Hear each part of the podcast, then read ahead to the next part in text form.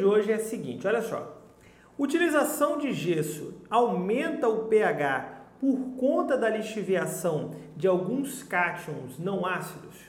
Essa é uma dúvida muito interessante e que ainda causa aí alguns desacordos, é, algumas informações meio que atravessadas que a gente acaba não conseguindo sintetizar muito bem. Veja bem, não é função do gesso melhorar o pH do solo. A função do gesso é neutralizar o alumínio em profundidade, melhorando o ambiente radicular em profundidade, cedendo cálcio, cedendo enxofre também, que ele acaba fazendo isso por conta da sua composição. Então não é função do gesso estar é, melhorando ou mudando o pH do solo. É, Para isso a gente utiliza o calcário através aí da calagem, principalmente de 0 a 20 centímetros. Mas o gesso ele ocasiona algumas reações no solo que podem trazer aí alguns resultados indiretos. Um desses resultados indiretos é sim aí a, a perda, a lixiviação, não propriamente dita, de alguns cátions no solo. O sulfato presente no gesso ele pode se ligar com alguns cátions, é o que ele faz com o alumínio, e nesse caso é, ele vai estar aí é, acabando com as cargas, né? Por exemplo, você pega ali um, um cátion né, ele tem carga positiva. O sulfato presente no gesso vai ter carga negativa. Quando eles dois fazem essa ligação, vai ocasionar uma neutralização das cargas. Então esses elementos vão estar livres para serem chiviados. Eles não mais vão estar presos ou absorvidos nos colóides. Isso é um resultado indireto da ação do gesso. Mas existem também outras ações que o gesso pode fazer através do sulfato. Por exemplo, a formação de minerais. Né? A alumita, por exemplo, a ação do, do, do, sulfato com alumínio, do enxofre com alumínio, pode estar formando o que nós chamamos de minerais, como por exemplo a alumita, que são minerais que não vão ser tóxicos para as plantas e nem vão ser absorvidos. E um outro fator importante que também pode ser ocasionado com a ação do gesso no solo é a liberação de hidroxilas. Sim, não sei se você sabe, mas existe uma ação do sulfato no solo em que ele acaba formando hidroxilas no solo. E quando se forma hidroxilas no solo, você acaba indiretamente modificando o pH. Mas veja bem, preste muita atenção no que eu vou te dizer. Não é função do gesso mudar o pH e você não tem controle sobre isso. Então, em hipótese alguma, você pode utilizar o gesso com o objetivo de mudar o pH do solo. Mas, professor, e se acabar acontecendo por conta da formação de hidroxilas? É, é uma ação indireta, mas não é função do gesso que está fazendo isso. Lembrando, o objetivo da gessagem é neutralizar o alumínio e melhorar o ambiente radicular em profundidade.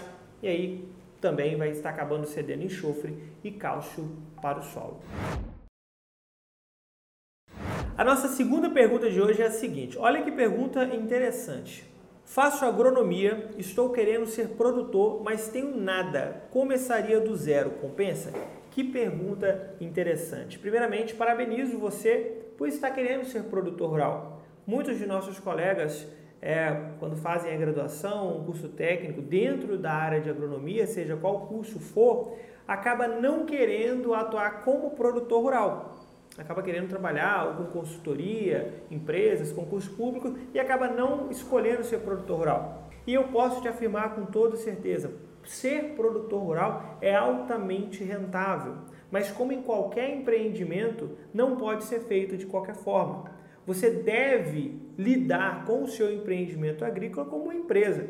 E veja que no final das contas, o que vai definir se essa empresa ela obtém sucesso ou não é o lucro que ela traz. Então veja que quando você for iniciar como produtor rural, é muito importante que você leve em consideração os fatores que vão influenciar no seu resultado final como lucro, que vai desde o custo de implantação, custo de produção, logística, distribuição e venda.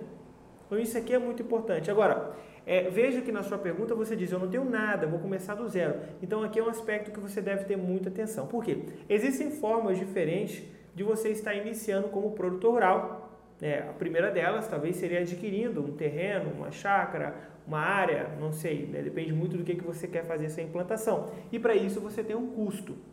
Então o seu custo de implantação ele já começa desde o momento em que você vai adquirir a terra. Uma outra forma é através de financiamento, né, onde você vai estar pegando esse dinheiro com bancos financeiros em geral e vai estar adquirindo a terra. Também é uma forma de estar fazendo aquisição. E existem formas também de arrendamento, onde você não compra o local e você vai estar negociando aí os valores que você vai estar repassando para o dono do terreno. Enfim, tem várias formas de você estar começando. Então, veja que o início todo é a terra que você vai trabalhar. E é muito importante, e aqui assim, é uma dica pessoal, que você comece com a menor quantidade possível de dívidas. Por quê? Porque vai chegar um momento em que você vai ter que investir no seu custo de produção que é aquele valor, aquele valor que você vai ter que investir para que você inicie a sua produção. E são valores que, dependendo da cultura que você for trabalhar, ou criação, não sei, com o que você quer trabalhar, ele pode se tornar alto. E ele é muito importante, porque se você não investe em custo de produção, se você não investe em produção, você não consegue ter o seu retorno. Então, muito cuidado na hora de adquirir a terra, você iniciar com uma dívida muito grande ou até mesmo colocar todo o seu capital que você teria para investir logo na implantação. Então, muito cuidado. Então, veja que o princípio básico é você fazer um planejamento inicial para que você consiga ter o recurso disponível para estar investindo em produção. Veja aqui, eu estou levando em consideração estou imaginando que você tá, vai, vai trabalhar com produtividade e escala e não necessariamente um hobby. Tá? E quando a gente fala produtividade e escala, nós temos que levar a sério. E para que você leve a sério isso, esse planejamento inicial ele é muito importante, porque é ele que vai definir qual o custo que você vai ter para poder está fazendo a sua produção, colheita, pós-colheita, retorno, quanto disso você vai estar investindo. Agora veja, eu estou aqui começando com o meu custo de implantação, aquisição do terreno, arrendamento, enfim, depende muito da estratégia que você vai utilizar. Estou planejando o meu custo de implantação barra produção, iniciando aí com a produção. E quando eu falo em custo de produção, isso aqui é algo que você tem que dar muita atenção, que vai desde correção do solo, né, adubação, enfim, os processos de é, controle de pragas e doenças, a utilização de herbicidas, a mão de obra que você vai estar utilizando, tudo isso vai entrar lá no seu custo de produção. Isso tem um custo e você tem que levar isso aqui muito a sério, isso tem que estar muito claro para você. É lógico que existem linhas de financiamentos que podem te ajudar nesse sentido, mas é o seu planejamento que vai te dar. Depois disso, que você já fez a sua implantação, já teve a sua primeira produção, é importante o seu planejamento pós-produção, que vai desde esse valor, o que, que você vai utilizar com esse valor da sua primeira produção, que pode demorar dois, três, quatro anos, tá? isso depende muito da cultura que você está trabalhando. O que você vai fazer com esse valor? Parte dele você vai investir, reinvestir, talvez aumentar o seu custo de produção, aumentar talvez sua meta de produtividade, melhorar alguns fatores dentro do seu terreno, talvez trabalhar um pouco com beneficiamento, parte dele vai ser para pagar o financiamento que você está fazendo, qual parte desse que você vai utilizar para os seus custos pessoais. Enfim, eu estou fazendo aqui uma pincelada para que você entenda que ser produtor rural é muito mais do que você pegar, abrir a terra, colocou lá, plantou e vai ver o que, que dá, porque não é assim. Existe todo um planejamento. É lógico que eu não estou falando isso para te desanimar, e sim para que você entenda como funciona essa dinâmica na prática de produção rural. Então, é, se você quer um conselho, é, inicie com um bom planejamento, Veja quais são as opções viáveis, tanto de linhas de crédito, financiamento, arrendamento, o que, que vai ser mais viável para a sua produtividade, para o seu empreendimento agrícola. A partir desse planejamento, aí é suor, tá? Estudo, nunca pare de estudar. É muito importante que você mantenha a sua linha de estudo naquela cultura ou criação que você está trabalhando. Não pare. Se você é, sente-se perdido em algum ponto, pague consultoria. Não é porque você é agrônomo que você não pode pagar uma consultoria para um outro colega. Pague sim consultoria, porque acaba saindo barato na hora de a gente produzir. A nossa terceira pergunta de hoje é a seguinte: na adubação de fundação, é melhor usar o super simples ou o super triplo? Pergunta muito interessante. Mas vamos lá. Ambos são insumos excelentes. Agora, o que vai definir se você vai utilizar um super simples ou um super triplo é a atual realidade do seu solo. Se pegarmos o super simples, por exemplo, ele vai ter lá 18% de fósforo, 16% de cálcio e 10% de enxofre. Então veja que além do fósforo, mesmo que em menor quantidade, com 18% de fósforo, eu também vou ter uma boa quantidade de enxofre e também vou ter uma boa quantidade de cálcio. E aqui você começa a perceber que o super simples ele é viável tanto para ceder o fósforo quanto esses outros dois macronutrientes, que são muito importantes. Então repara que se você está numa condição em que o seu solo precisa de uma adição de enxofre, o enxofre é um macronutriente secundário muito importante para as plantas, e se você pegar a maior parte das culturas tropicais, elas vão precisar de 20 a 30 kg por hectare de enxofre. É lógico que esse nutriente ele pode ser cedido lá através da gessagem, mas vamos supor que você não tenha feito a gessagem e o seu solo tem dificuldade, deficiência e há essa necessidade de enxofre, então o plantio é o momento ideal para que você ceda essa quantidade de enxofre. Então, nesse caso, o super simples ele é interessante, fora essa porcentagem de cálcio. Mas professor, e o super triplo? Ele não pode ser utilizado para ceder enxofre? Não. O superfosfato triplo, ele vai ter cerca de 41%, pouco mais de 40% de fósforo e 10% de cálcio. Repara que ele mantém uma porcentagem de cálcio, assim como no super simples, mas ele não tem enxofre. Isso se dá pelo fato de que para a produção do superfosfato triplo não é utilizado ácido sulfúrico, apenas o ácido fosfórico, diferente lá do superfosfato simples, onde tem essa adição do ácido sulfúrico. Então veja aqui, se o seu solo ele tem uma maior demanda de fósforo e não tem demanda de enxofre, nesse caso, se o valor compensar, é lógico, você tem que colocar isso no seu custo de produção, pode compensar utilizar o superfosfato triplo. Mas, estrategicamente falando, se você vai iniciar o seu plantio, a necessidade de enxofre, o superfosfato simples pode ser muito interessante, porque ele já tem essa quantidade de enxofre dentro do próprio insumo. A nossa próxima pergunta eu retirei da comunidade dos alunos do CEPRAC. É um dos nossos alunos, ele possivelmente um aluno novo aqui para eu ouvir pela, é, pela forma com que aparece dentro da comunidade. Ele perguntou o seguinte: o José, se a matéria orgânica vier alta na análise, eu posso descartar a adubação orgânica? Muito interessante essa pergunta e que causa aí alguns. É, as pessoas têm um pouco de dificuldade para entender. Porque veja bem, quando eu vou lá e faço a amostragem de solo, mandei para o laboratório, ele me retornou a análise de solo, agora eu tenho análise em mãos, eu preciso verificar também o teor de matéria orgânica. E vale ressaltar que muitos laboratórios já nem enviam mais esse teor de matéria orgânica, tá? Você tem que pedir a parte. Mas tudo bem, você está lá com o teor de matéria orgânica. E essa matéria orgânica está considerada alta na análise de solo. Porém, não é pelo fato de que ela está considerada alta na análise de solo que o seu solo tenha um bom teor de matéria orgânica, quando a gente fala em fertilidade orgânica do solo. Mas, professor, como assim?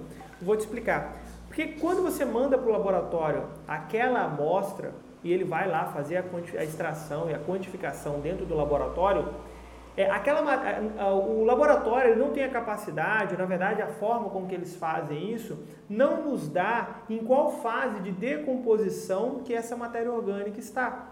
Então você não sabe se ela está na fase de decomposição inicial, se está na fase de bioestabilização, se ela está na fase de liberação de ácidos úmicos, ácidos você não sabe. Talvez com a bioanálise de solo isso seja possível, mas na nossa análise química tradicional não é possível saber. O que a gente sabe é que tem ali um pouco mais de matéria orgânica no solo. Entende? Então é muito importante que na hora de definir se você vai fazer ou não uma adubação orgânica, ou vai aumentar ou vai diminuir essa quantidade, que você faça também um histórico da área. Porque se nos últimos anos, nos últimos anos, você tem feito gradativamente aí a adição correta de matéria orgânica no solo, uma, duas vezes por ano, ou fez há pouco tempo, talvez realmente não haja necessidade de você fazer de adição de matéria orgânica agora. Mas talvez a sua amostragem do solo não está dizendo de forma literal como que está a fertilidade orgânica do seu solo. Então isso aqui é um ponto muito importante. E a gente sempre recomenda que na hora de fazer a recomendação de adubação orgânica, isso também aqui vai valer para outros tipos de adubação, a gente faça o histórico da área, para que a gente entenda se aquela quantidade que tem de matéria orgânica na análise química do solo condiz com a fertilidade orgânica do seu solo. Muitas vezes isso aqui pode nos enganar e às vezes estava havendo a necessidade de adicionar um pouco mais de matéria orgânica, ou talvez pós-correção do solo, enfim, havia necessidade de você fazer adição orgânica, de adubação orgânica, e você acabou deixando passar porque na análise química dizia que estava um pouco alto. Então, este é um ponto muito importante, então faça sempre o histórico da área. A nossa próxima pergunta de hoje é a seguinte: Como fazer a reforma de um pomar antigo e familiar? Pergunta muito interessante é, eu tento entender, talvez imaginar que essa pessoa, ou ela recebeu ali uma gleba, uma área que ela vai passar a tomar conta, ou então está chegando agora na propriedade, ela quer trabalhar de forma mais ativa, enfim, não importa, mas ela quer fazer uma reforma de um pomar familiar que está ali, um pomar mais antigo. Como que ela faz? Por onde que ela inicia? A primeira coisa que você tem que saber e entender é primeiro fazer um levantamento das culturas que tem ali. Né? Qual a idade dessas culturas, fazer um histórico daquela área, entender o que foi utilizado ali, o que já produziu, qual a capacidade produtiva, a média de produção, tudo isso é muito importante. Porque através dessa análise a gente vai começar a fazer um planejamento, ver o que, que a gente vai substituir, o que, que a gente vai manter, o que, que pode, poderia estar produzindo mais. Então isso aqui é muito importante, porque se você não faz esse planejamento antes, fica difícil a gente tomar qualquer atitude, né? fazer qualquer atividade, repor qualquer cultura, replantar alguma cultura, tirar, enfim. Então isso é muito importante. Faça um bom histórico da área e entenda, faça um bom levantamento. Isso aqui é planejamento. Depois disso é hora de a gente entender algumas características reais do nosso solo. Isso aqui é muito importante. Então, para isso, você vai precisar de uma boa análise química do solo, de 0 a 20, 20 a 40 e também análise física. Para iniciar uma reforma, é importante que você conheça todo o seu perfil do solo. Feito isso, então, é hora de partir para algumas coisas mais práticas. Primeiro de tudo, correção do solo. É, então, se eu quero começar uma reforma, o meu solo ele tem que estar propício a estar liberando nutrientes, matéria orgânica, atividade microbiana trabalhando da forma correta. Então, se há necessidade de calagem, vamos fazer a calagem.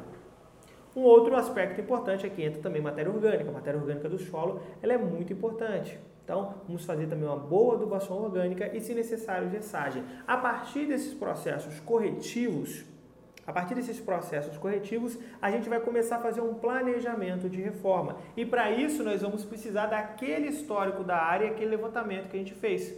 Então, por exemplo, vamos supor que eu vou manter as culturas que estão ali. Beleza, se eu vou manter aquelas culturas, eu preciso do boletim técnico dessas culturas para que eu possa ter a orientação técnica correta para a minha região e possa estar tomando aí as atitudes corretas quanto a tratos culturais, quanto a adubação e quanto a irrigação. A partir já fiz a minha correção, já adicionei adubo orgânico, então eu vou começar a fazer aí a minha, o meu planejamento de tratos culturais e também de produção para poder estar fazendo essa reforma. Se eu vou manter essas culturas, é importante que eu faça também análise foliar. A análise foliar vai me dar uma ideia interessante de qual é a real situação nutricional daquelas culturas. Agora, se eu vou retirar algumas e vou estar implantando outras, isso também acontece na reforma, né? quando a gente fazer a reforma de um pomar, eu preciso também das informações técnicas dessas culturas novas que eu vou estar implantando. Talvez o pomar ele é muito antigo e nós temos cultivares bem mais avançadas que compensa a gente estar fazendo essa reposição.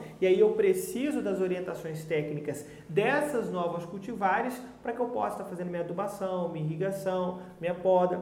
Em muitos casos, né, a gente vai ter áreas ali que elas são mais produtivas, em que ele compensa talvez fazer uma poda drástica, né, fazer uma poda ali que eu vou estar mantendo aquelas cultivares e vou estar adicionando outros. Enfim, veja que tudo parte de um bom planejamento. Eu preciso então fazer um histórico da área, fazer análise química 0 a 20, 20 a 40 análise física, fazer análise foliar das culturas que vão permanecer no campo e a partir deste momento eu faço a minha correção do solo, adubação orgânica e faço o meu planejamento tanto de adubação de plantio para as que vão entrar agora, quanto adubação de cobertura e produção para as que vão permanecer. E então eu vou implementar os tratos culturais como poda, o desbaixo, enfim, desbrota, tudo aquilo que vai ser importante agora no momento da minha reposição, no momento da, da minha reforma, tá? É, eu só queria deixar um, ponto muito claro, é que quando a gente pega um pomar muito antigo, a maior parte das vezes esses produtores eles vão deixando de mão a forma correta de estar fazendo a irrigação, cedendo água no momento correto. Então eu peço que você dê muita atenção nas questões hídricas, em questões de ceder água no momento correto, principalmente quando estamos fazendo uma reforma. É comum quando a gente trabalha em uma poda drástica, a cultura sentir o estresse muito grande, não conseguir aí, é, estar fazendo o seu retorno, né? está florando novamente. Então é importante que você dê uma boa atenção à irrigação. Momentos de podas também, né? lembrando que para a reforma a gente acaba tendo uma incidência muito grande também de alguns patógenos. Então é importante que é, para o controle desses patógenos que você esteja atento aí, tanto ao controle químico, controle cultural, controle biológico, não importa a forma com que você vai estar fazendo. Chegamos ao final então de mais um vídeo da série Perguntas Técnicas na Prática. Se você chegou até aqui, parabéns! Parabéns, isso quer dizer que você é realmente uma pessoa que está se empenhando em melhorar o seu nível técnico. Eu tenho alguns avisos para te dar. O primeiro deles é que se você está assistindo pelo YouTube, que você dê o seu like, se inscreva no canal e compartilhe com o máximo de pessoas possível. Se você está ouvindo por alguma plataforma de podcast, é, compartilhe com seus amigos também, fala, de, fala dessa novidade, que nós estamos também nas plataformas de podcast, né, para que a gente possa agregar ainda mais valor ao nosso setor, ao agro, através aí de informações técnicas. E, por último, se você tem interesse em se especializar em alguma área dentro do agro, você precisa conhecer os nossos cursos, cursos completos, 100% online e com certificado, que vão desde o básico ao avançado, tanto para culturas quanto para criações. Se você quiser conhecer mais sobre nossos cursos, acesse www.agricoline.com.br. No mais, muito obrigado por você ter ficado até aqui, um forte abraço e até a próxima.